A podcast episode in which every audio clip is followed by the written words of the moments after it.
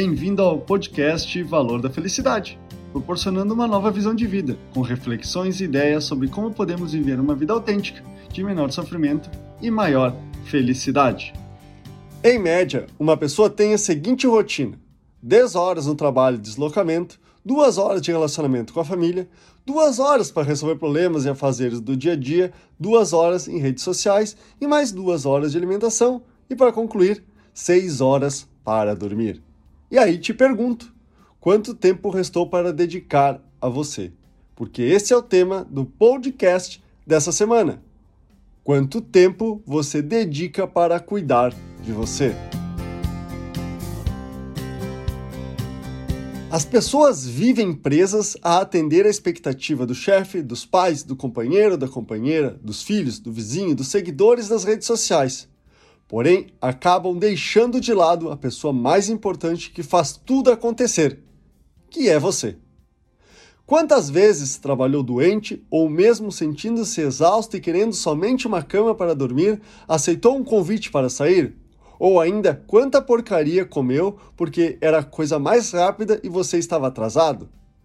Se não cuidar de você agora, o futuro irá cobrar o preço. Saiba que tudo que não é cuidado deteriora estraga e apodrece. E não é diferente com você. Porque se você não se cuidar, ninguém mais irá.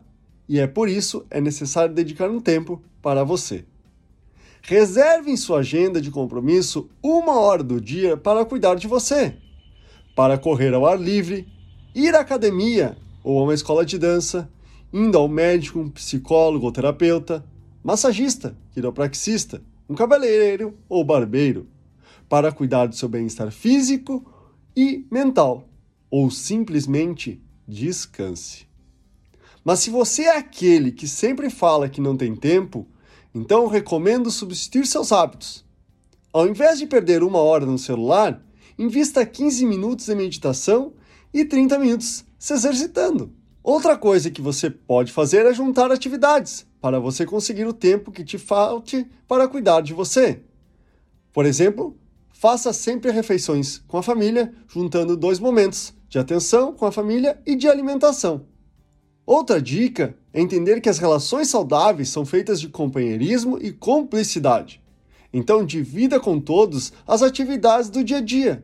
E por último, crie um momento de compartilhamento das dificuldades, dúvidas e angústias que todos estejam vivendo para que juntos a relação se fortaleça e os problemas desapareçam. Esse é o podcast Valor da Felicidade. Achando útil esse material para o amigo, colega ou familiar, compartilhem nas redes sociais para que mais pessoas conheçam esse trabalho da Valor da Felicidade. Agradeço a sua audiência e até o próximo!